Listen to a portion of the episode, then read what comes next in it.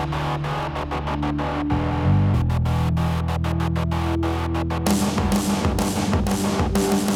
you.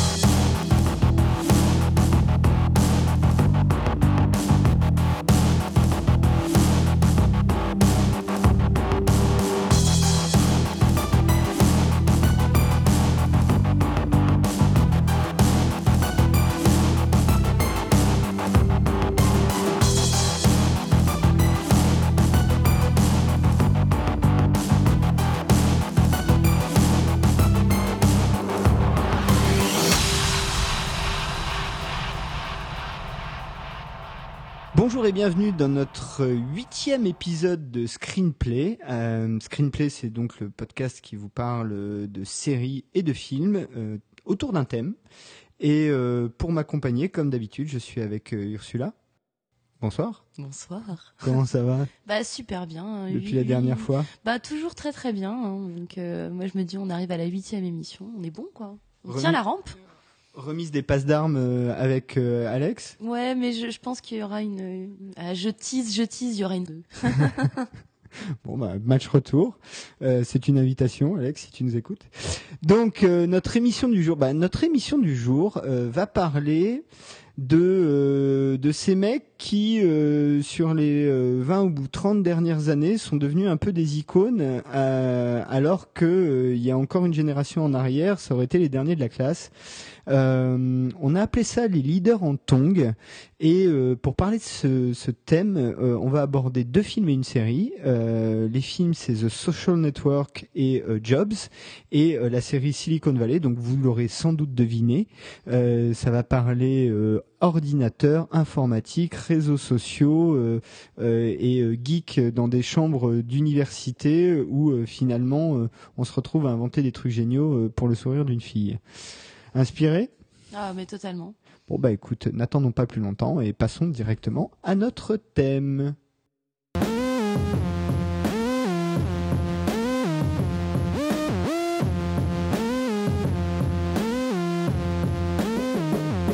Alors, qui sont ces leaders en tant que... Plutôt, comment on parle d'eux? Puisque euh, là, en l'occurrence, c'est plutôt la, la vision que le cinéma et la télévision euh, nous en donnent, euh, qui d'ailleurs, souvent, d'après les principaux intéressés, est assez loin de la réalité. et euh, pour commencer, ben, je te propose qu'on commence par euh, un film qui va sans doute pas provoquer beaucoup de débats. C'est The Social Network. Euh, tu veux le pitcher et je donne les infos techniques, peut-être? Allez, on Allez, va faire comme ça. Faisons comme ça. Donc effectivement, je pense qu'il n'y a pas, il va, va pas y avoir beaucoup de débats sur la qualité du film de, de David Fincher. Euh, bah déjà, euh, de base, The Social Network, ça parle de Facebook pour ceux qui n'auraient pas vu le film ou qui hiberneraient depuis une dizaine d'années au fond d'une grotte. Euh, donc l'histoire de Mark Zuckerberg, jeune étudiant américain.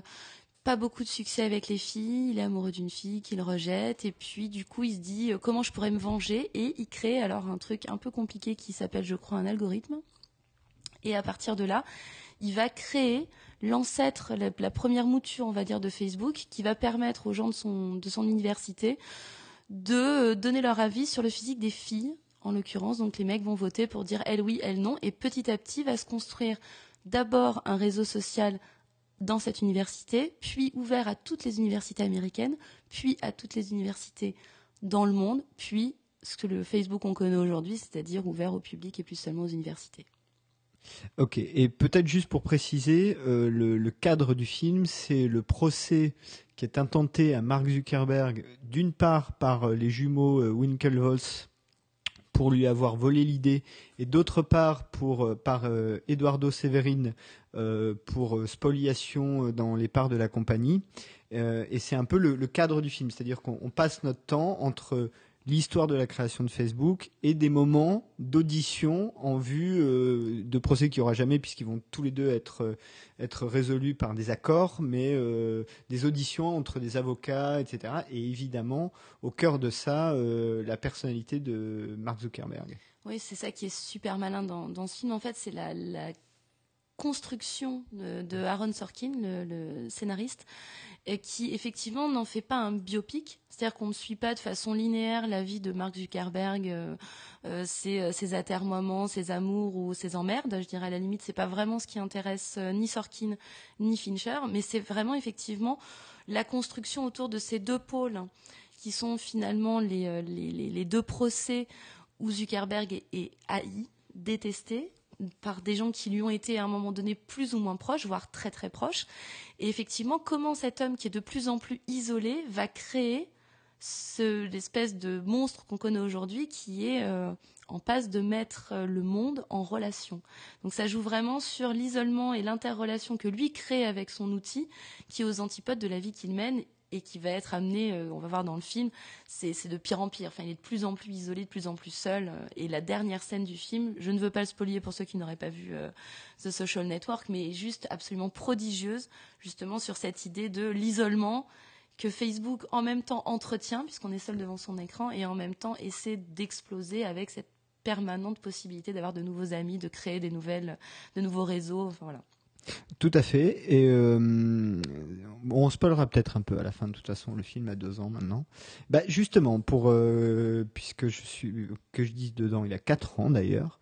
Euh, pour être un peu factuel, donc The Social Network, c'est un film de David Fincher. Donc David Fincher ne présente plus.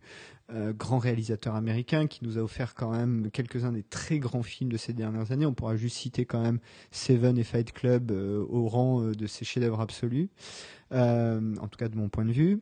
Euh, dans les rôles principaux, alors on a un, formidable Jesse Eisenberg qui joue donc le rôle de Mark Zuckerberg, euh, Andrew Garfield, donc Andrew Garfield c'est l'actuel Spider-Man, c'est facile, euh, qui joue donc Eduardo Severin, euh, merde, Justin Timberlake qui joue Sean Parker, donc le créateur de Napster, Amy Hammer, Hermie Armie Hammer, pardon, qui fait le rôle des jumeaux Winklevoss, et euh, Max Minghella, le fils du réalisateur euh, Minghella, euh, qui joue le rôle de Divya Narenda, le copain indien, et on se rendra compte que d'ailleurs dans tous les groupes de geeks, il y a forcément un copain indien. Il y a toujours un indien ou un paki.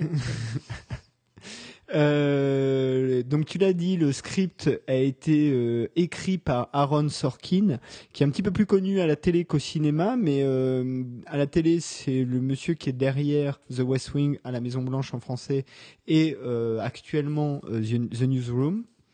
la musique, c'est important parce que c'est le dernier le dernier bout du trio, c'est Trent Reznor et Atticus Ross. Donc Trent Reznor, c'était le, leader du groupe Nine Inch Nails, qui a depuis longtemps il fait du ciné parce que c'est déjà lui qui avait commis quelques morceaux euh, pour des films comme Tueur ou The, The Crow. Et Atticus Ross, c'est juste le producteur de Nine Inch Nails. C'est un film qui est sorti le 1er octobre 2010 euh, aux États-Unis, le 13 octobre 2010 en France, donc euh, dans la, même semaine, hein, pour ainsi dire, hein, le vendredi aux États-Unis, le mercredi suivant en France. Il dure 2 heures 1 minute. Euh, il a coûté 40 millions de dollars, ce qui n'est pas énorme de nos jours. Hein. ça n'a pas été financé comme un gros blockbuster à 200 millions. Il en a rapporté 224 millions dans le monde et 96 millions aux USA, donc autant dire que c'est un gros succès. C'est une bonne affaire. C'est une très bonne affaire. Il a un score Rotten Tomatoes de 96%. Et euh, juste pour finir avec le palmarès, il a eu trois Oscars, meilleur scénario adapté, meilleure musique originale et meilleur montage, et quatre Golden Globes euh, à chaque fois en 2011, meilleur film dramatique, meilleur réalisateur, meilleur scénario et meilleure musique originale. Donc autant dire que tout le monde a bien compris que le scénario et la musique originale étaient cruciaux dans ce film. Euh, et ça se, ça se voit beaucoup. Peut-être pour commencer à en parler, euh, je, vais garder la parole, je vais garder le crachoir, euh, juste pour dire qu'une des grosses qualités du film, c'est euh, cette qualité incroyable qu'a Aaron Sorkin à écrire des dialogues comme si c'était de l'action et ça donne une vraie énergie au film, alors qu'au départ il y a un sujet qui est quand même pas super sexy. Euh, allez voir un film sur le mec qui a créé Facebook, euh, voilà. Oui, sachant qu'il est tout jeune, hein, donc euh, en plus sa vie est, il est très jeune et que en plus en dehors des États-Unis où Zuckerberg est quand même un petit peu visible, il a fait quand même quelques quelques shows importants. ben en dehors des États-Unis, le film parle d'un mec que personne ne connaît en fait. Mark Zuckerberg, même la plupart des utilisateurs de Facebook ne savent pas qui est Mark Zuckerberg. Mais en plus, c'est un garçon euh, étonnamment euh, discret, bizarrement. Ah, en tout cas, un petit peu, un petit peu renfermé. D'ailleurs, le- la composition de Jesse Eisenberg euh, le rend un peu, presque un peu autiste. Il y a un côté un peu comme ça. C'est assez intéressant. Euh, D'ailleurs, Jesse Eisenberg a été, euh, il y a une petite anecdote, hein, Jesse Eisenberg qui était sur un, il animait un, je crois un Saturday Night Live et euh, ou une émission en direct. Et il y a Zuckerberg qui a appelé en direct pour lui parler du film. Donc ils se sont parlé à cette occasion-là. Et Zuckerberg donc ne reconnaît évidemment pas le film. On reviendra sur les circonstances de son écriture, mais en revanche dit que le film est très inexact, à l'exception de ses fringues qui sont extrêmement précises. Et il en est même étonné de à quel point ils ont pu être précis sur les fringues que portait Zuckerberg. Donc, Ah, mais euh, c'est important en même temps parce que le, justement dans les, les fameux euh, leaders en tongs dont on va parler euh, aujourd'hui, le, le costume du leader en tongs est très très important. C'est quand même, bon, c'est des geeks et euh, même par exemple Steve Jobs, qui est quand même l'un des pontes de, de, de, de, de ce type de personnage, quand il faisait ses fameuses grandes réunions, euh, voilà, grands messes où il présentait ses nouveaux produits, on peut dire que niveau mode, il était quand même pas au top. Et encore, là, il était au maximum de son potentiel, mais on sentait bien qu'il y avait quand même un, vieux fond de geek. Et je pense que le fait d'avoir voilà un personnage de Jesse Eisenberg qui est vraiment, euh, mais il est loqué, hein, il est même pas habillé, ça joue aussi justement sur euh, l'imagerie, en tout cas, qu'on a de ce type de personnage. Bah, euh, alors, totalement d'ailleurs, il y a un film, je crois que ça s'appelle Sex Crazy Love, ou euh, un film de. hum, Bon, je ne retrouverai pas, mais où en gros, il y a un personnage qui doit faire un relooking par euh, Ryan Gosling, et Ryan Gosling, à un moment donné, voit le type, et il dit Tu peux pas porter un jean avec des baskets, t'es pas Steve Jobs. C'est ça. C'est Donc, assez bon euh, résumé du problème. Donc voilà. euh, et, et c'est- on en parlera après, mais c'est vrai que Zuckerberg, par exemple, se balade tout le temps avec euh, des espèces de, de tongs et des, des cha- en chaussettes et en tongs.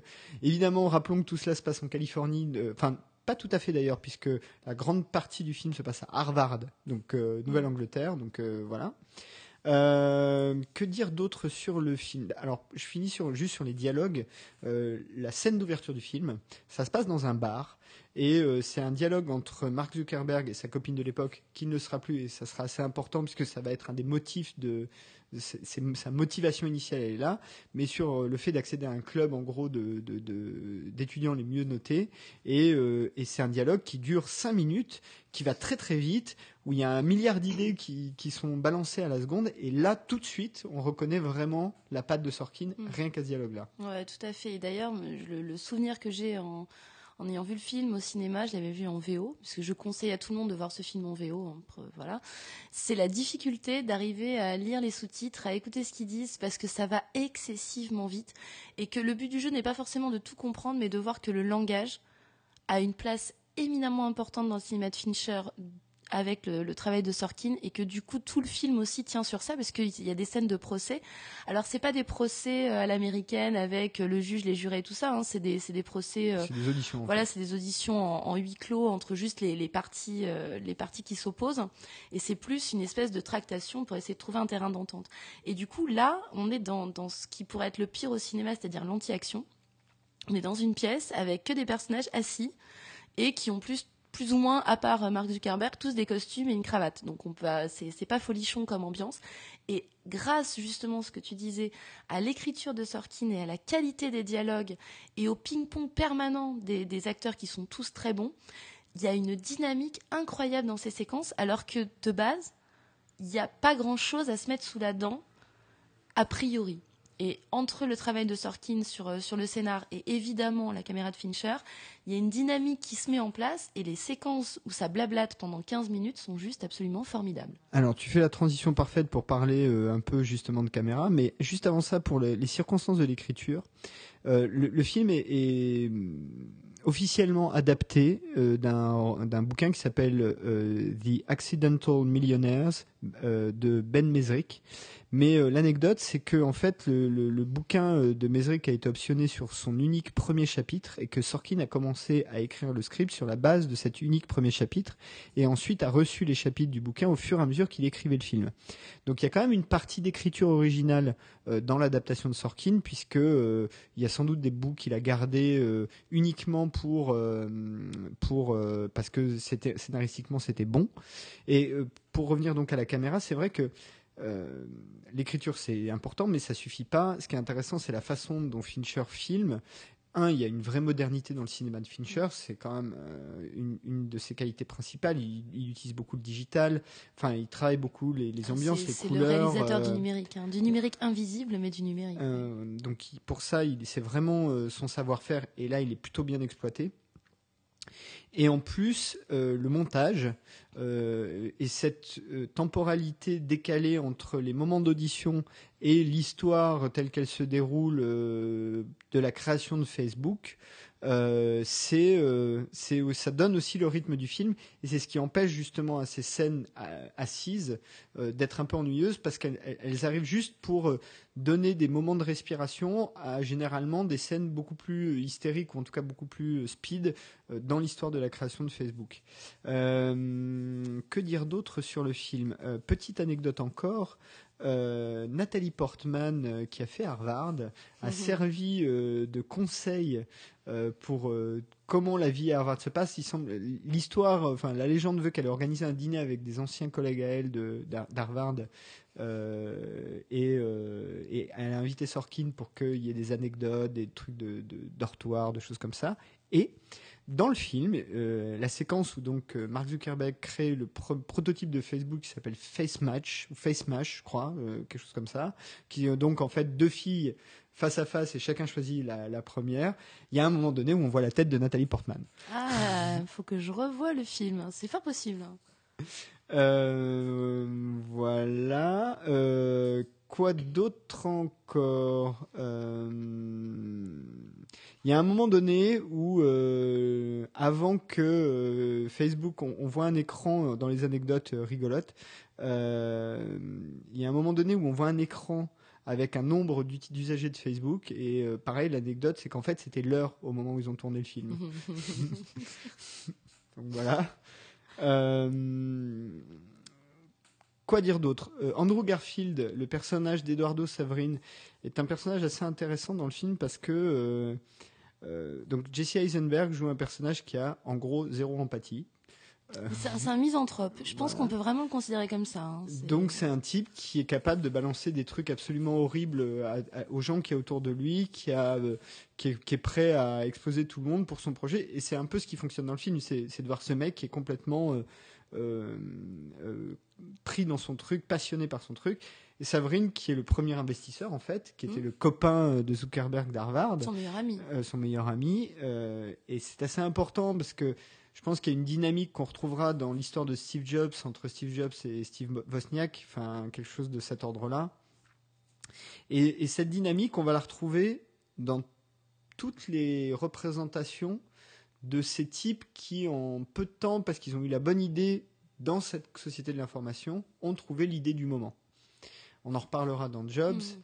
Mais euh, et, et là, dans The Social Network, euh, c'est d'autant plus lisible que ça met pas de côté ce qu'il y avait autour. Ça, on dit pas euh, le mec il est parti de rien, il a une idée. On te parle de, ce qui existait avant, de comment il est venu, de d'idées que lui ont suggéré d'autres. Donc Oui, parce qu'il faut quand même préciser que l'un des procès qu'il oppose effectivement aux jumeaux est un procès qui fait relativement sens parce qu'il leur pique à la base. Alors soit c'est vraiment le tout début, le tout début, début, début de l'idée de Facebook, mais il leur pique l'idée. C'est, c'est, vrai- c'est, c'est pas un gentil garçon, euh, Mark Zuckerberg. En tout cas, dans le, film de Fincher.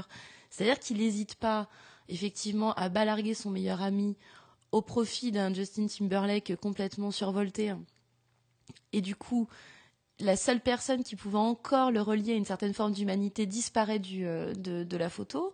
Les deux frangins, bon, qui sont pas des amis à lui, les, deux jumeaux, mais c'est des gens quand même avec qui il deal à la, fac, avec qui il est quand même en, relation, pour qui il travaille aussi à un moment donné, parce qu'il est censé développer pour eux une idée qu'ils ont eue qui ressemble à Facebook, il va leur piquer le truc, parce qu'il se dit ça va super bien coller à son algorithme, et du coup il va se retrouver à bah voilà, être quand même malhonnête intellectuellement. Alors effectivement, il n'y a pas eu de procès avec les, jumeaux dans la vraie vie, mais il y a eu un arrangement financier qui reste relativement opaque. On ne sait pas très bien, pas euh, voilà, on ne sait pas la somme qui a été versée par euh, Zuckerberg pour que ça n'aille pas jusqu'au procès euh, public. Mais on imagine qu'il y a un certain nombre de zéros, étant donné qu'il est je pense clairement dans son tort à ce moment-là. Donc voilà, le, personnage, c'est vraiment, euh, il est antipathique, il est, il est pas aimable, et petit à petit, le cercle qui est autour de lui, soit se désagrège, il est très, enfin, on en, avait discuté, mais c'est vrai que c'est un personnage qui est très seul. C'est-à-dire que, à la différence des deux jumeaux, qui sont vraiment les représentants de l'establishment, dont on voit le père à un moment donné, qui est quelqu'un comme ça, de euh, champion d'aviron. Voilà, très poseur, qui fait partie de la très bonne société, machin. Les enfants sont cooptés pour aller à Harvard. Zuckerberg, on ne sait pas très bien d'où il vient. Non, c'est vrai. C'est assez flou. La, paternité qui est la sienne est très peu évoquée. Euh, est-ce qu'il est boursier ou pas? Est-ce que sa famille a de l'argent ou pas? C'est vraiment, c'est pas évoqué. Et je pense que c'est à dessein pour montrer aussi que ce personnage-là, il est un peu un électron libre. Il n'est pas forcément soutenu par des gens autour de lui. Il a très peu d'amis. Le peu d'amis qu'il a progressivement euh, vont devenir euh, soit des, des gens qu'il va mépriser, soit carrément des ennemis sa petite amie, qui est quand même le moteur de création de Facebook au début, le plaque. Hein, euh, dans la première séquence, elle le vire. Et dans la dernière séquence, on comprend que ça va pas franchement mieux au niveau de ses amours. Donc c'est vraiment l'isolement parfait d'un homme à la dérive, quoi. Et en même temps, avec une idée absolument formidable et révolutionnaire. Bah, alors donc juste le, la petite amie, c'est donc dans le film, elle s'appelle Erika Albright et elle est interprétée par Rooney Mara. Oui. Quand même. À, à préciser puisqu'on la retrouvera euh, dans le film suivant de non. Elle n'est pas dans, dans, elle est pas dans, dans un de, de Fincher. Oui, oui si, de, si, Fincher. bien sûr. Oui, Millennium. Pardon. Et, et d'ailleurs, il y a une page Facebook Eric Albright qui existe en vrai, avec la photo de Rooney Mara. il faut liker cette photo. C'est assez drôle. Enfin, je sais pas si elle existe encore, mais ils l'ont faite pour le film, évidemment. Euh, ce qui est intéressant quand même, c'est, moi je trouve ce qui est intéressant dans ce film, c'est un, euh, bah, Facebook, ça a été créé en 2006 c'est quatre ans après on fait un film. Mm. Donc ça, dit des trucs quand même sur l'impact euh, de, ce réseau social, quoi, euh, qui, euh, qui atteint des, quantités de, d'usagers énormes, mais qui est même rentré aujourd'hui dans, dans, les mœurs de pratiquement tout le monde. Enfin, tout le monde utilise Facebook d'une façon ou d'une autre. Je dirais que même ceux qui l'utilisent pas le connaissent et connaissent euh, grosso modo son fonctionnement, à quoi ça sert. Enfin, il y a toute une terminologie, par exemple, de, Facebook, euh, le fait d'aimer les photos, d'ajouter des amis, enfin en français ou en anglais, peu importe. Euh, voilà, c'est des mots qui sont totalement rentrés dans le langage courant, alors que c'est finalement très récent. Et, et ça joue à tous les niveaux, business, politique. Euh, tu peux plus faire une campagne politique aujourd'hui euh, mm. sans communiquer euh, via Facebook, via Twitter, via ce genre de trucs. Et tu peux pas faire une révolution non plus. C'est vrai que le personnage de Zuckerberg, qui a, je crois, 26 ans, a été un des dix plus riches entrepreneurs américains. Bah, c'est une success story, donc ça, ça marche toujours quand même plutôt pas mal. Et, et surtout, il faut le dire, c'est surtout un putain de bon film. Mm. Euh, c'est un très très bon film, très bien écrit, très bien joué. Et j'aimerais juste dire un mot euh, sur euh, Justin Timberlake qui joue donc le rôle de Sean Parker.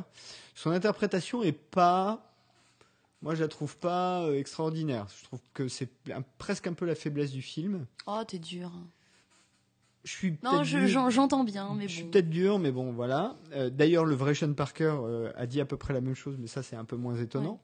euh, mais en revanche, ce qui est intéressant, c'est un Sean Parker. Donc, pour ceux qui ne le savent pas, c'est le mec qui a créé Napster, et il le dit lui-même dans le film. Napster, ça a révolutionné d'une certaine manière l'industrie de la musique, et l'industrie de la musique s'en est toujours pas remis. Il y, a, y, a eu deux choses qui l'ont révolutionné, c'est Napster et, et Apple. et on parlera de l'autre tout de suite après. Euh, et, euh, et bah Sean Parker, l'influence qu'il a sur euh, Zuckerberg, ce qui est intéressant, c'est qu'on voit comment, dans cette, cet univers-là particulier, mais qui touche tout le monde, euh, bah, il y a une espèce de mythologie, il y a des héros. Et Sean Parker, bah, c'est un des héros des mecs de la génération d'après, donc de la génération de Zuckerberg. Mm. C'est le mec de Napster, et en ça, il a un côté presque héroïque, c'est une icône en tout cas. Et le, le, type est évidemment dépeint comme un trentenaire attardé euh, qui aime bien euh, picoler, fumer des pétards, euh, sauter des étudiantes, faire des soirées dans des villas avec piscine en Californie. Totalement décadente. voilà, enfin. Donc je trouve ça assez intéressant de, de la façon dont on dépeint cet univers-là Et je pense qu'en tant que spectateur, de toute façon, on l'aurait pas voulu autrement. Mm. C'est-à-dire que ce genre d'histoire fonctionne quand à un moment donné, il y a cet environnement-là. Et ma question, c'est euh, comment on dépasse en fait la niche euh, des gens qui sont un peu intéressés, la niche des geeks? Euh, alors là, dans le cas de The Social Network, c'est surtout en faisant un bon film, je crois. Oui, clairement, il n'y a, pas de discussion possible sur la qualité de ce film. Mais, mais malgré tout, il y a quand même du fan service. Il y a un moment dans le film où ils sont à une conférence donnée par Bill Gates. Mm. Euh, par exemple. Oui, il y a des jokes à droite à gauche. Il y a quand même s'adresse à un public particulier. il y a quand même des petites choses qui disent attendez euh, les gars, on vous oublie pas, c'est pour vous, vous n'êtes pas comme les autres. Alors qu'en fait aujourd'hui c'est un environnement, un univers que tout le monde s'approprie. Euh, et qui de plus en plus, on voit avec le succès, on en a parlé dans notre émission sur les geeks, mais on voit avec le succès d'un sitcom comme The Big Bang Theory mhm. que ça dépasse très largement les frontières du simple geek. Mais juste pour préciser, parce que je voudrais pas que ça, fasse peur euh, à des gens qui n'auraient peut-être pas vu euh, The Social Network, c'est pas un film de geek. C'est-à-dire que les personnages qui sont montrés peuvent être considérés comme des geeks, même si Zuckerberg c'est plus, euh, c'est pas vraiment un geek, hein, c'est une espèce de d'ingénieur fou. Enfin, il a des idées bizarres avec des lignes de code. Il a il a pas l'attitude geek. Par exemple, il est pas du tout grégaire à la différence des geeks qui sont souvent au moins par binôme ou par trio. Euh, ah, voilà, lui, il est quand même... Ah, il est quand même relativement isolé parce que même quand il est avec son groupe euh, avec lequel il travaille au début, on sent qu'il est toujours un peu euh, à côté. Alors je sais pas si on peut dire à côté de la plaque parce qu'en même temps c'est lui qui a quand même l'idée, mais il est toujours un peu à côté. Je me, je me rappelle dans, dans le film à un moment donné, donc il va, on vient lui rendre visite parce qu'il s'est installé en, en Californie dans une baraque où c'est à peu près, mais c'est tout et n'importe quoi. Il y a des mecs qui bossent 12, 12 15, 20 heures d'affilée, c'est à faire des lignes de code.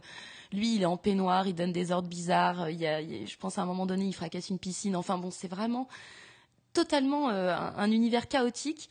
Et en même temps, on sent bien que cet univers chaotique a contaminé tous les gens qui sont présents, sauf lui. C'est-à-dire qu'il est toujours en retrait de ce qui, de ce qui se passe. C'est-à-dire qu'il y a des gens qui sont absolument euh, en train de s'endormir sur l'ordinateur, il s'en fout un peu, il regarde ça de loin. Il y a quelqu'un qui se balance au-dessus de la piscine, enfin, il y a quasiment les, les, flics à un moment donné qui arrivent parce que ça dégénère complètement. Et lui, il est jamais partie prenante de tout ça, c'est-à-dire qu'il est vachement spectateur, en fait, un peu comme le public dans la salle qui observe tout ça, il est très spectateur de sa situation. Et en ça, je trouve que c'est il n'a pas vraiment ce côté geek, je sais pas comment dire, mais euh, non, non, c'est pas, c'est pas un boutonneux euh, qui passe ses journées euh, sur son ordinateur. C'est quelqu'un de fondamentalement réfléchi, je pense, qui a conscience, qui met le doigt dans quelque chose de très intéressant et qui va pousser son idée au-delà de toute ambition. Enfin, voilà, c'est, euh, Ça, c'est aussi la qualité de Jesse Eisenberg, qui est capable de dépeindre un, type qui, euh, en tout cas sur le papier, ce qu'on voit dans le film, et honnêtement, euh, Zuckerberg, qui, qui, peut avoir des côtés comme ça, le vrai, quand on le voit en conférence, il n'est pas aussi aussi antipathique que ça.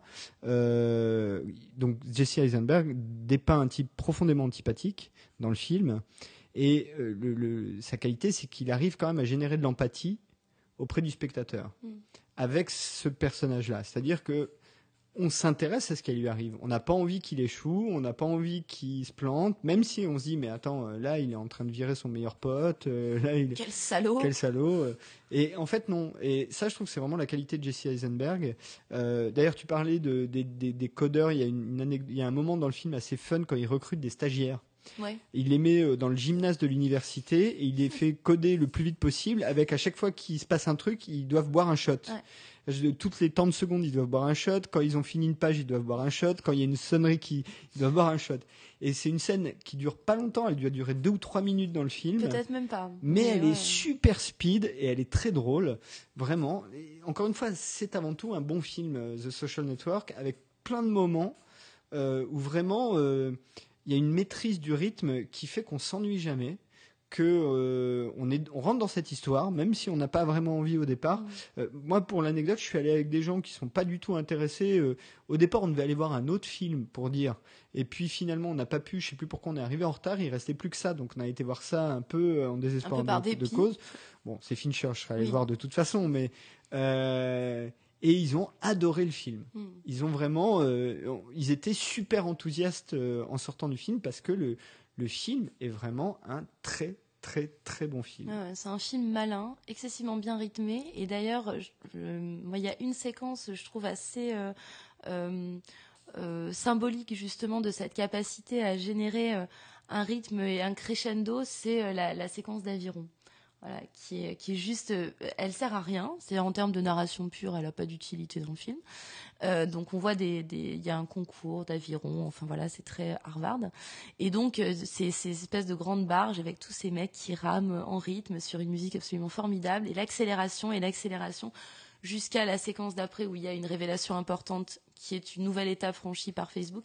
Et tout est dit en termes de, dynamique, c'est-à-dire euh, c'est un film de sport. C'est euh, voilà, c'est des sportifs de haut niveau ces gars-là. Alors ou d'ailleurs, pour l'anecdote rigolote. Je, la, vois venir cette anecdote rigolote. Les jumeaux Winklevoss, quand ils ont fini leur course d'aviron, ils ont fini second, ils ont une conversation avec le prince de Monaco. À ce, moment-là. Voilà, donc c'est assez. Euh, alors pour la qui ne ressemble pas du tout. Pas du tout. Pas du tout vrai. Mais c'est assez marrant euh, dans le film euh, de voir ça, surtout euh, pour euh, les gens qui connaissent un peu en vrai. c'est assez drôle. Donc, donc voilà. Bah, écoute, un, j'espère qu'on vous a donné envie de voir le film si vous l'avez pas vu. Et si le sujet vous rebute, vraiment ne vous arrêtez pas à ça mmh. parce que c'est quand même avant tout l'histoire de potes. L'histoire d'un mec qui a eu une idée et qui a tout fait ensuite pour que cette idée fonctionne, y compris pas être sympa avec ses potes. Euh, et, un film très très bien réalisé, très bien joué, avec une super musique et très bien écrit. Ouais. Bah écoute, je te propose qu'on passe à notre film suivant. Euh, celui-là, je vais peut-être le pitcher moi. Be my guest. donc, on va parler de Jobs, euh, qui est donc un film de Joshua Michael Stern, qui est date de 2013, hein, avec dans les rôles principaux Ashton Kutcher dans le rôle de Steve Jobs. Euh, Josh Gad dans le rôle de Steve Wozniak, Dermot, Mulroney dans le rôle de euh, euh, Mike Markula, Matthew Modine dans le rôle de John Scully, James Wood dans le rôle de Jack Dodman, rôle pas très important dans le film, mais on note parce que c'est quand même un acteur un peu connu. Et dans les petits rôles, il y a Abby, Abby Bramall qui joue le rôle de la femme de Steve Jobs, qui était une actrice de télé un petit peu connue, Six Feet Under, The Shield, Star Trek Enterprise, et un tout, tout, tout petit rôle euh, tenu par Masioka. Et pour ceux qui s'en souviendraient pas, Masioka, c'était le, japonais de Heroes et aujourd'hui le médecin légiste dans euh, Hawaii Five-O. Mais vraiment un tout, tout, tout, tout petit rôle. Hein, il a une scène. Euh, c'est un film qui a été écrit par Mike Whitley, musique de John Debney, donc euh, pratiquement que des inconnus au bataillon. Euh, il est même le réalisateur. Euh, il est sorti donc le 16 août 2013 aux États-Unis, le 21 août 2013 en France, donc là encore quasiment la même semaine.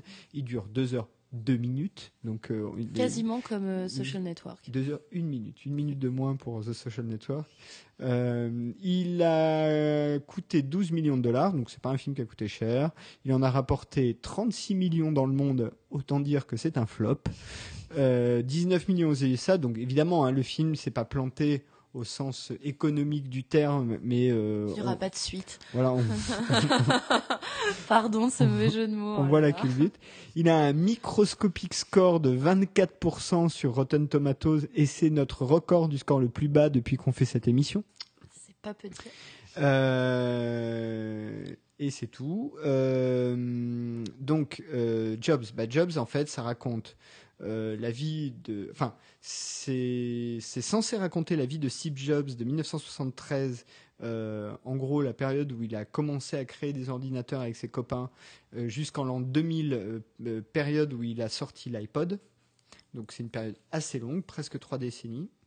et je dis c'est censé parler de la vie de Steve Jobs parce qu'en fait, je rentrerai dans le détail, mais le film finalement parle plus d'Apple que de Steve Jobs. Surtout pour ceux qui connaissent un peu, enfin qui ont lu au moins la biographie autorisée, mais qui donnent quand même des éléments, des éléments factuels.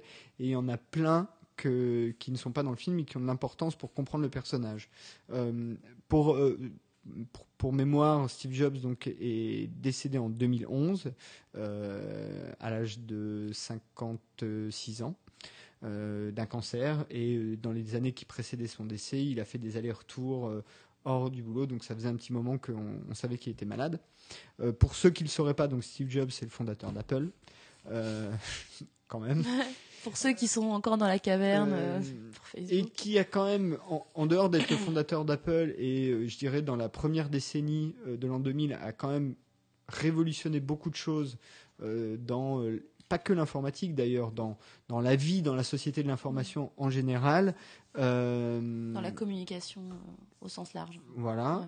Steve Jobs, c'est surtout un type qui a un peu instauré euh, la mode des keynotes en public, qui sont devenus assez célèbres, qui sont en gros des conférences business, hein, où le type allait vendre son produit. hein. Il aurait pu faire la même chose avec un aspirateur, mais il le faisait d'une certaine façon qui, euh, qui a fait que le, bah, les keynotes de Steve Jobs, les sorties, il a, il a, rend- il a fait d'une sortie d'un produit un événement que la presse entière commente.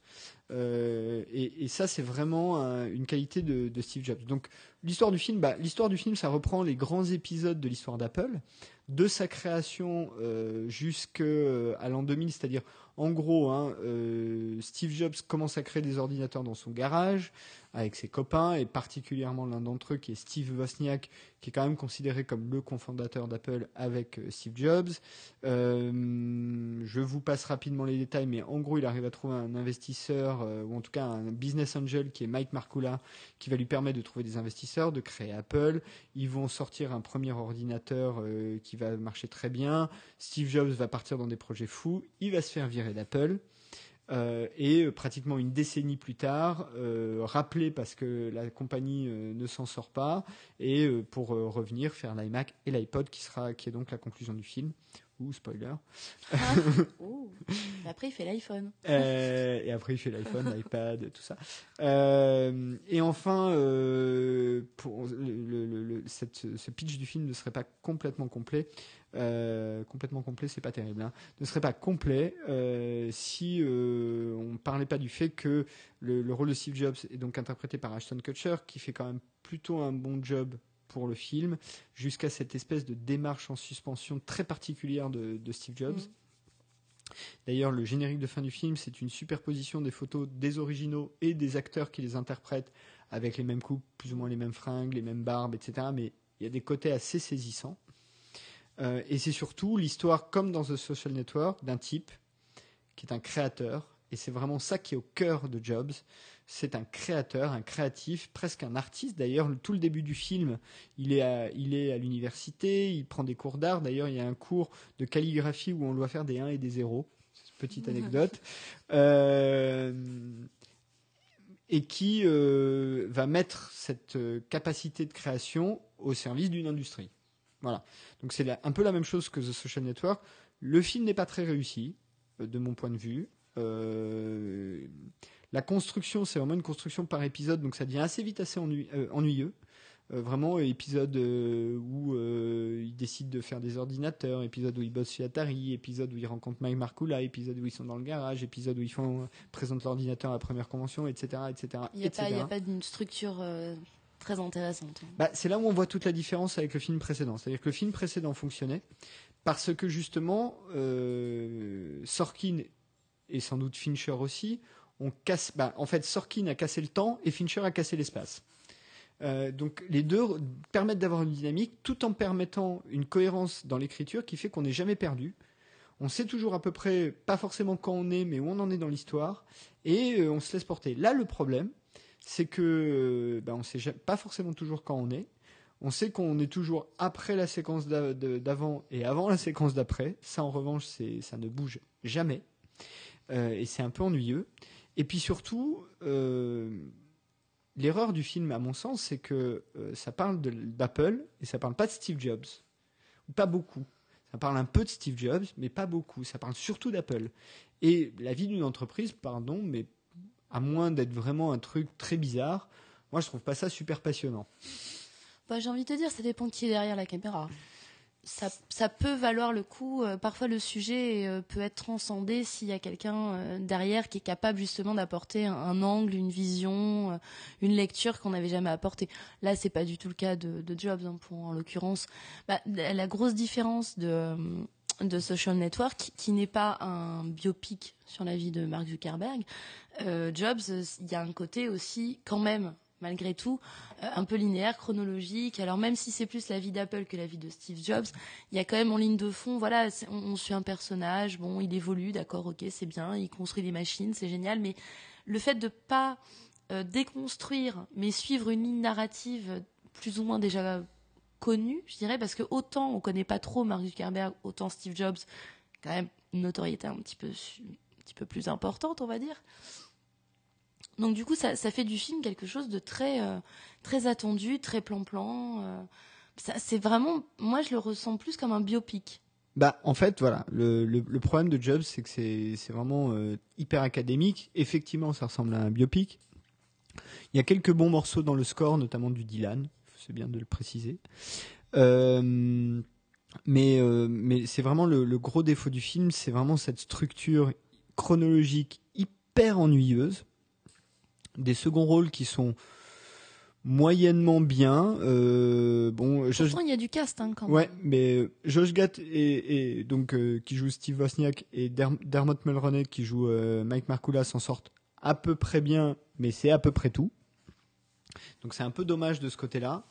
Euh, et puis euh, donc comme The Social Network, c'est pas un film adapté. C'est donc une histoire euh, originale, là en l'occurrence. Euh, enfin, c'est pas adapté, pardon, d'une biographie ou d'un truc comme ça. Hein, c'est une histoire originale.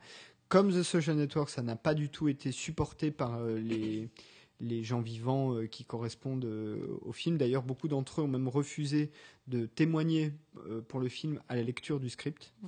Euh, et particulièrement Steve Wozniak, mais Steve Wozniak c'est un peu particulier puisque Steve Wozniak était engagé auprès de Sony pour un autre film sur Steve Jobs, et donc évidemment toutes les critiques qu'il peut faire dans le film sont un petit peu teintées du fait qu'il a intérêt à ce que le projet euh, Jobs euh, avec euh, Kutcher ne fonctionne pas. Il y a eu beaucoup d'échanges entre Kutcher et Wozniak à ce niveau-là via via presse.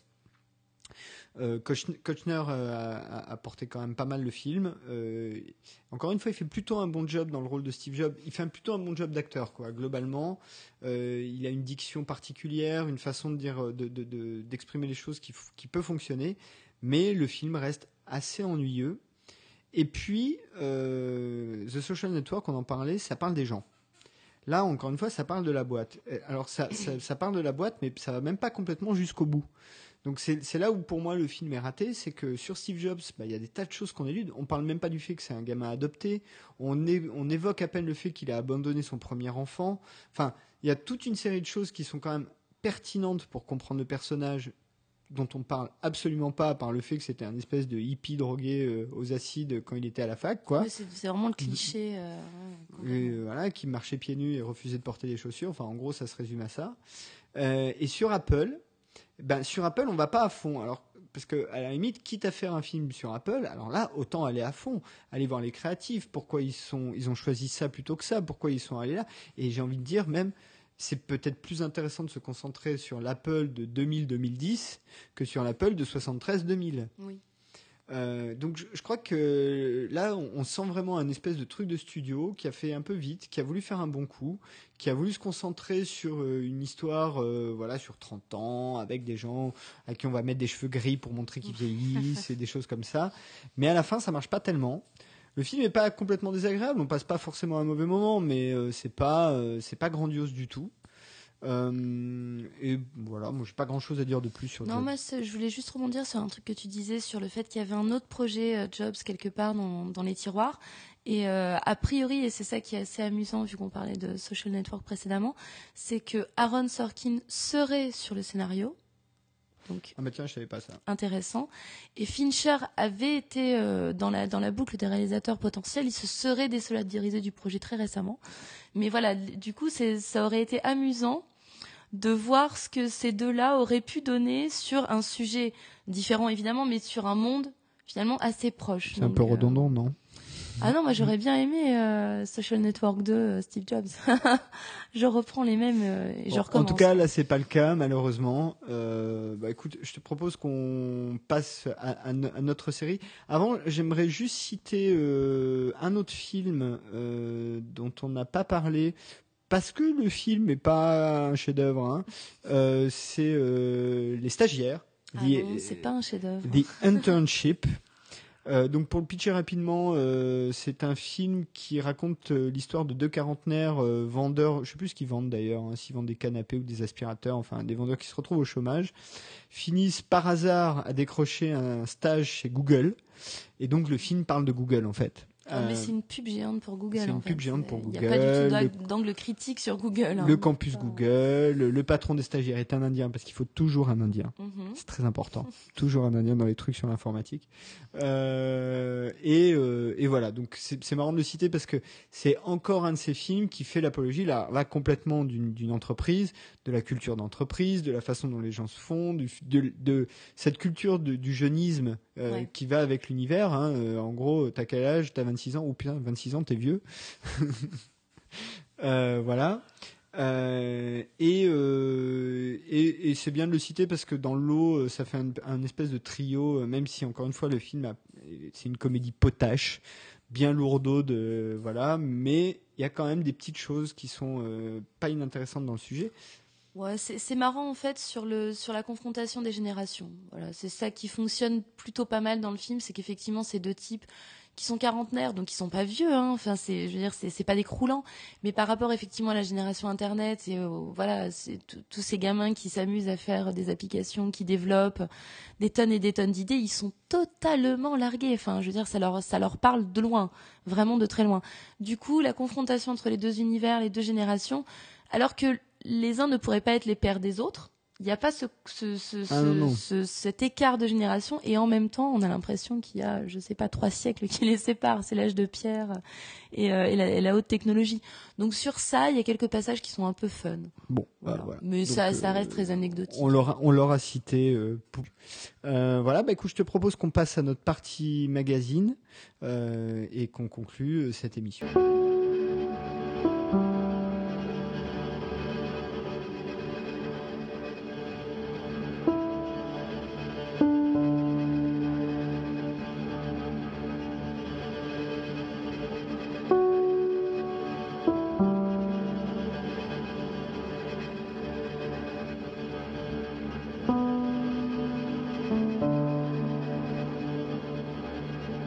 Et pour notre euh, partie magazine, ben, euh, je vais être galant.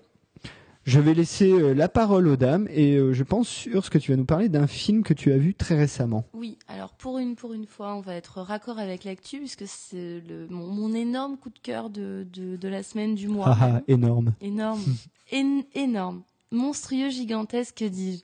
Godzilla, quoi. On, voilà, on ne peut pas ne pas parler de Godzilla. Alors, les avis sont très tranchés sur ce film. Certains détestent, certains adorent. Je fais plutôt partie de la deuxième catégorie. J'ai trouvé ça absolument formidable. Il se trouve que le film, au moment où vous écouterez cette émission, sera sans doute encore visible sur les écrans. Je ne vous enjoins que trop d'y aller. Euh, petite précision, la 3D n'est pas indispensable. Voilà, je précise, ça fait des économies dans le porte-monnaie. Donc, euh, donc euh, le, le, le Godzilla de Gareth Edwards. Alors Gareth Edwards, c'est un jeune réalisateur, hein, puisque c'est à peine son deuxième film. Son premier film, c'était un petit film très intéressant qui s'appelait Monsters, où il était question d'une invasion par des grosses bêtes qu'on ne voyait quasiment jamais. Donc c'était un espèce de huis clos post-apocalyptique très étrange. Enfin, c'est vraiment un film intéressant. Et je ne sais par quel miracle il s'est retrouvé euh, aux commandes d'un film à je ne sais combien de millions, je crois que c'est 240 millions de, de dollars de budget, donc c'est un truc colossal, sur ses frêles épaules, sachant qu'il est très très fan de, de kaiju, donc euh, les, euh, les, les monstres, euh, les monstres japonais, les kaiju ega pour être précise, les films de monstres japonais. Et, euh, et du coup, il s'est lancé donc dans une nouvelle adaptation du, du mythologique monstre nippon.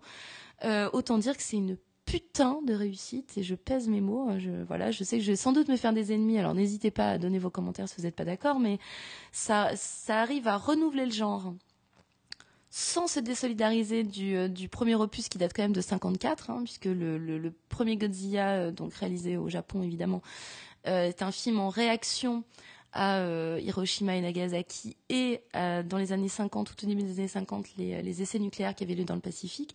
Et donc Godzilla serait un monstre né alors, il y a différentes versions, mais disons qu'il est soit né, soit réveillé par les, les, essais nucléaires dans le Pacifique et qui va euh, se venger, en gros, sur, euh, sur la ville de Tokyo, qui va à peu près raser du haut de ses 70 mètres à l'époque, je crois, alors qu'aujourd'hui, il culmine à 150. Donc, c'est dire si le monstre a grossi entre-temps. Et donc, cette fois-ci, évidemment, euh, le monstre se réveille au Japon. Il met à, sac une centrale nucléaire et il se dirige gentiment vers la côte pacifique et San Francisco, qui devient euh, une zone très importante pour les films catastrophes américains en ce moment. Et, euh, et sauf que à la différence de Roland Emmerich euh, quelques années plus tôt, qui avait lui-même fait un Godzilla, euh, qui d'ailleurs se, se, déroulait à New York, ce qui n'est pas très logique quand on sait que le monstre part du Pacifique, mais enfin c'est un détail. Mais c'était un film totalement raté au niveau justement du monstre. C'est-à-dire qu'il y a peut-être des choses qui pouvaient fonctionner au niveau action, mais le monstre en lui-même était totalement raté, alors que là, le film porte bien son nom, puisque le personnage principal, c'est Godzilla. On le voit très peu. Donc euh, voilà, je précise tout de suite, faut pas s'attendre à avoir 1h40 de monstre à l'écran, c'est pas le cas.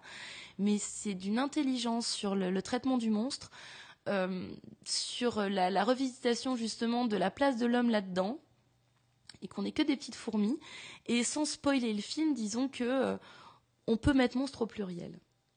Oui. Voilà. Donc, on, peut, on peut le dire, puisque ça a été quand même vu et revu qu'il y a il y a une espèce d'arachnide aussi. Euh, Alors en fait, il y a, euh, allez, spoilons un tout petit peu. Il y a deux grosses arachnides qui se Mhm. déplacent elles aussi vers San Francisco. Et Godzilla n'est peut-être pas l'ennemi, non pas des humains parce que les humains n'ont vraiment rien à ça faire dans un peu pour ça. hein. C'est un peu le principe. Mhm. C'est un peu le principe de la mythe géante. Et du coup, Godzilla ne défend pas les humains, puisqu'il n'en a rien à secouer des humains, mais c'est une force de la nature et qui défend la nature quand elle est attaquée, Bon. ce qui est le cas. Sachant que dans Godzilla contre Motra, je crois que c'était Motra la gentille, puisqu'elle protégeait ses bébés. Oui, mais en détruisant semble. les villes. Ouais, Donc un bon, voilà. Mais euh, voilà, donc euh, Godzilla, c'est vraiment la, grosse sortie. Alors je sais qu'il va y avoir euh, là incessamment sous peu. D'ailleurs, je crois qu'il est déjà sorti le nouveau X-Men. Donc je pense que Godzilla risque d'être un petit peu du coup un peu moins visible, mais vraiment c'est si vous aimez les monstres, si vous aimez le, grand spectacle et en même temps l'intelligence de mise en scène, de la distance et ça joue beaucoup sur les brouillards, sur la disparition. C'est un peu comme si vous aimez les dents de la mer et que vous avez adoré le fait de ne pas voir le requin pendant euh, deux heures de film, vous allez adorer Godzilla. Bon, moi je l'ai pas vu, donc euh, je donnerai pas mon avis sur le film. Euh, en revanche, euh, peut-être qu'on fera une émission sur les trucs géants là. Ouais, sur les gros monstres, ah, Les j'adore. trucs géants, parce que je sais qu'il y a au moins un film sur lequel on n'est pas d'accord. Justin? Bah, j'ai pas vu Godzilla. Ah, ce serait pas Pacific Rim, non, Euh, Pacific Rim, ouais. on sera pas d'accord Ouais, sur bah voilà, ça Rim. nous donnera l'occasion d'en discuter.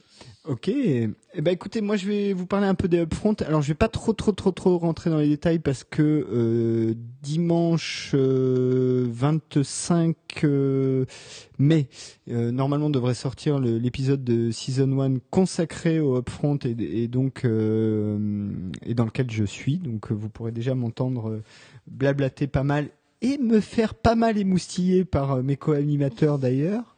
Non, je vais juste vous donner quelques quelques projets que je trouve un petit peu excitants et sur lesquels je voulais un petit peu insister, notamment pour leur rapport avec le cinéma parce que euh, il y a quand même des, des, des petites passerelles. Euh, juste déjà pour rentrer, pour expliquer un peu ce que sont les upfront. Donc au mois de mai tous les ans, les cinq networks américains dévoilent euh, les programmes qu'ils annulent, les programmes qu'ils renouvellent et les nouveaux programmes qui arriveront à la saison prochaine. Ça se fait en gros pendant une semaine. Alors de nos jours, euh, l'information étant scalée, on a 80% des infos avant que les upfront euh, soient vraiment euh, se, tiennent vraiment. Et euh, tout n'est pas annoncé puisqu'il n'y a pas le câble et que le câble est un acteur majeur. Et encore moins les acteurs d'internet comme Netflix, Amazon euh, ou bientôt, je crois Microsoft aussi, euh, qui commence à faire de la série. Euh, donc euh, tout ça fait que c'est très très incomplet, mais quand même. Euh, juste pour vous dire, donc euh, il y a quand même une série qui euh, attire l'attention de beaucoup de monde. C'est sur la Fox l'année prochaine et c'est Gotham. Donc euh, Gotham, ça raconte la jeunesse. Euh, alors évidemment un tout petit peu de Batman, mais Batman il a genre 6 ou 7 ans hein, dans le, enfin il a à peine 10 ans ou plus quoi dans, dans, la série. Surtout la jeunesse de Gordon qui à l'époque est le lieutenant Gordon et pas encore le commissaire de Gordon. Euh, c'est une série de Brian Heller, donc qui était le showrunner du Mentaliste, euh, avec j'ai oublié son nom, ça y est, aussi. Bon, c'est pas grave, ça ça me reviendra. Euh, bref, il y a un trailer qui que vous pouvez voir sur YouTube qui est hyper efficace, qui moi me donne carrément envie. Donc euh, vraiment, c'est le gros, euh, la série que j'attends sans doute le plus de cette saison prochaine. Mais c'est pas tout parce qu'en termes de super héros, il y en a plutôt pas mal qui arrivent. Il y a Flash qui arrive sur la CW. Et qui pour le coup n'est pas juste Flash, mais un spin-off de The pour ceux qui auraient suivi la série The puisque le, le, le pilote en fait de Flash, c'était un épisode de cette saison de The ce qu'on appelle un backdoor pilote, un, un pilote par euh, par la petite porte en fait. En loose day. En loose day. Euh, et euh, sur la ABC, euh, qui déjà diffuse Marvel Agents of Shield, la série très discutée de cette saison, s'il en est, diffusera huit petits épisodes d'une série adaptée du premier Captain America qui s'appellera Agent Carter et qui se concentrera donc sur la, la demoiselle de Captain America dans les années 40-50, donc au moment Je pense que ce sera plutôt dans les années 50, c'est-à-dire après la disparition de Captain America euh, en Arctique ou Antarctique, je ne sais plus, un des pôles. Donc ça, c'est pour euh, les super-héros. Euh, Il y a une autre série qui arrive et qui m'a beaucoup excité, et je voulais en parler aussi, c'est une série qui s'appelle Galavant sur ABC. Donc Galavant, c'est une série médiévale musicale. Intéressant. Donc il y a des chevaliers, des méchants, des je sais pas trop si c'est fantastique ou pas, je me rappelle plus si dans le trailer il y a des trucs fantastiques, je crois qu'il y en a mais pas plus que ça, mais c'est chanté. Et euh, ça a l'air très drôle. Et euh, dans la, je voulais le citer parce que la musique de la série, ou en tout cas de, ce qui est annoncé comme musicien de la série, c'est Alan Menken, qui est un des compositeurs attitrés de Disney. Euh, donc il a fait énormément de BO de dessins animés Disney. Euh, voilà, on nous annonce euh, depuis longtemps une adaptation euh, de Scream, mais je crois que ça ne sera pas nécessaire puisqu'il y a déjà plusieurs shows, plus ou moins sur des thèmes équivalents, et notamment un qui s'appelle Stalker, qui parle de gens qui suivent des gens et qui sont un peu des psychopathes, qui arrive à la saison prochaine. Et et quelques annulations importantes quand même, et je voulais le mentionner. Community s'en va. Euh, donc Community, c'était probablement, si vous n'avez pas vu cette série, c'est sans doute la série la plus imaginative de ces quatre dernières années, et de très loin. C'est très drôle, c'est très imaginatif, c'est plutôt bien joué. Et d'ailleurs, les comédiens de Community seront à Monte Carlo, donc je pense que vous aurez des interviews euh, par euh, les uns ou les autres. Et puis, à part ça, bah, c'est une saison qui est pas non plus waouh. Donc on, voilà ce qu'on peut dire qui s'annonce. Ça, on l'a dit. Euh, et c'est Il y, pas a, il y a Believe aussi, je crois, qui est pas reconduit. oui, Believe, euh, non, mais tout, alors, euh, ça, Youpi Believe, Believe nous quitte. Ah, du Believe. Et voilà, c'est ça que je voulais dire, euh, en parlant de cinéma, il y a Night Shyamalan, M. Night Shyamalan qui fait son entrée à la télévision avec une série qui s'appelle Wayward Pines, euh, qui est annoncée comme un espèce de nouveau Twin Peaks. Bon, moi, j'y crois pas trop. En revanche, euh, Shyamalan, lui, a, peut avoir, ça fait quelques années qu'il s'est un peu perdu mais euh, il est capable d'un univers assez personnel, assez particulier, et si on lui laisse un peu le champ libre, ça peut donner quelque chose de pas inintéressant. Oui, parce qu'en même temps, parce qu'on parlait euh, de, de, de Believe euh, à l'instant, c'était, c'était quand même sur les épaules de Alfonso Cuaron, qui est quand même en pleine bourre depuis Gravity, qui, euh, voilà, il a le succès au bout des doigts et il fait une série totalement foirée. Donc je me dis, Shyamalan, qui a eu à un moment donné, à mon sens en tout cas, le feu sacré, qu'il a très clairement perdu ces dernières années, peut-être fera-t-il l'inverse de Cuaron, c'est-à-dire peut-être arrivera-t-il par la série à raconter des choses qu'il n'arrive plus à faire au cinéma? Bah, alors c'est un, vieux débat ça, mais euh, le débat sur les gens de ciné qui vont à la télé ou inversement, c'est toujours un peu compliqué parce qu'il y a soit des gens qui mettent juste un nom.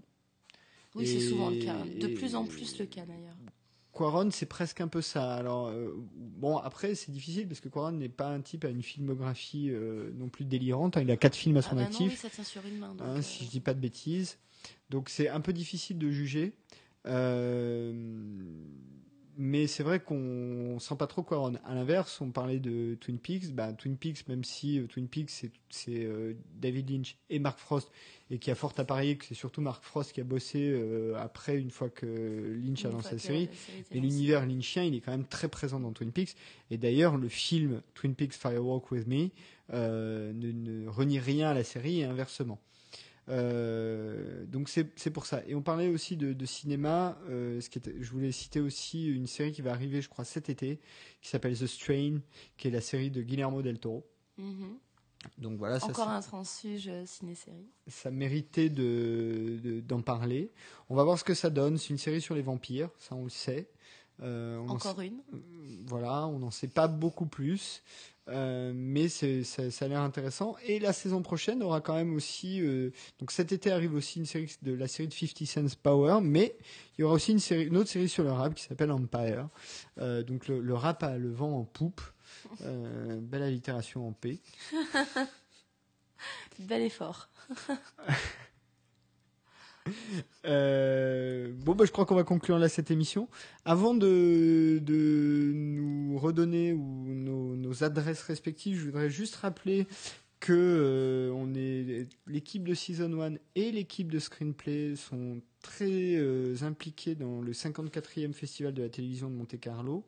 Nous y serons tous, donc euh, Alexandre, Ursula et moi. Euh, on fera des petits podcasts Season 1, euh, donc si vous allez-y surtout, on va essayer d'en faire un tous les soirs. Oui, on, on va essayer d'être discipliné. Euh, des petites 10 minutes ou pour que vous ayez un peu l'ambiance du festival. Et puis, euh, on va essayer, alors je peux pas encore trop rentrer dans les détails, mais on va essayer aussi de vous donner euh, des photos, des, enfin vraiment de, de vous continuer à, vous parler de, de, ce festival euh, qui va se dérouler du, du 7 au 11 juin prochain à Monaco. Euh, voilà.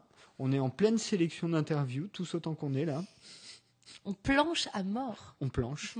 Et, euh, et enfin, euh, parce que sans doute je publierai cette émission avant, euh, allez écouter l'émission donc de dimanche prochain de Season 1, je fais de la pub, hein, un peu d'autopromo, consacrée au Upfront, où vraiment on, vous, on fait vraiment un, un palmarès pas complètement exhaustif, mais presque, de tout ce qui est annulé, renouvelé et nouveau sur les cinq grands networks américains. Euh, avec euh, donc euh, Sophie, Marion, Alexandre et moi-même. Euh, et, euh, et si vous voulez tout savoir, euh, ça vous prendra une petite heure et vous aurez tout d'un coup, ce sera encore le plus simple Ça permettra de faire votre agenda pour la rentrée. pour la rentrée prochaine. De toute façon, on continuera à vous en parler dans Screenplay et dans Season 1.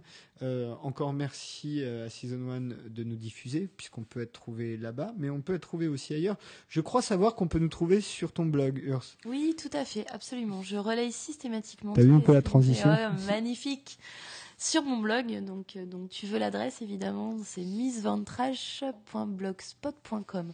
Mais Miss Ventrash dans Google, ça fonctionne très bien. Comme on n'a pas arrêté de parler de Google, autant les utiliser jusqu'au bout. Alors, même pour cette émission, pas de Twitter.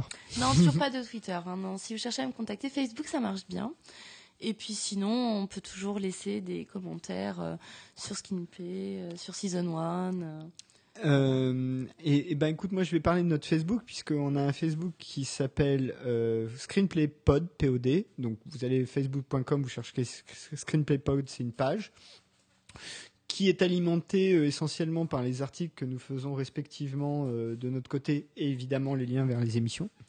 Vous pouvez nous commenter là-dessus. On a eu euh, quelques commentaires assez sympathiques, notamment un commentaire qui nous exhortait de ne pas raccourcir les émissions, que c'était très bien en faisant deux heures. Donc je vais me mettre à faire des discours castristes pour le coup, euh, ça va être parfait. Faudra te mettre en jogging, sinon ça marche pas. Mais euh, en tout cas, merci beaucoup et merci surtout à nos auditeurs. Euh, moi, vous pouvez me retrouver sur euh, Season 1, donc www.season1.fr. Vous pouvez m'y lire et m'y entendre euh, parfois. Euh, et euh, sur Twitter, Christophe Bricot, tout attaché, c'est c'est BRICO, c'est très facile. Et puis, ben, on se retrouve la prochaine fois. Sujet encore indéterminé. Euh, pour, être tout à fait honnête et pour vous parler un peu de nos vies, c'est une période un peu chargée pour tout le monde là, donc euh, on a un peu du mal à, tout faire euh, en même temps, mais on essaye de tenir le rythme. Là, on est à peu près à 15 jours. Et, et moi, je voulais remercier nos auditeurs pour notre précédente émission, puisque elle a battu un petit record d'audience. C'est à ce jour l'émission qui a été le plus écoutée. Donc, je suis très heureux qu'elle vous a plu, et on va essayer de plus en plus d'être au moins trois. Euh, ça, ça, quand même, ça dynamise pas mal euh, le, débat. Et, euh, et, ben on se retrouve pour, dans 15 jours pour un épisode 9, mystère. Il sera tout neuf, c'est sûr. Oh, il sera oh, pas mal. Oh, joli. Pas mal. Merci et bonsoir.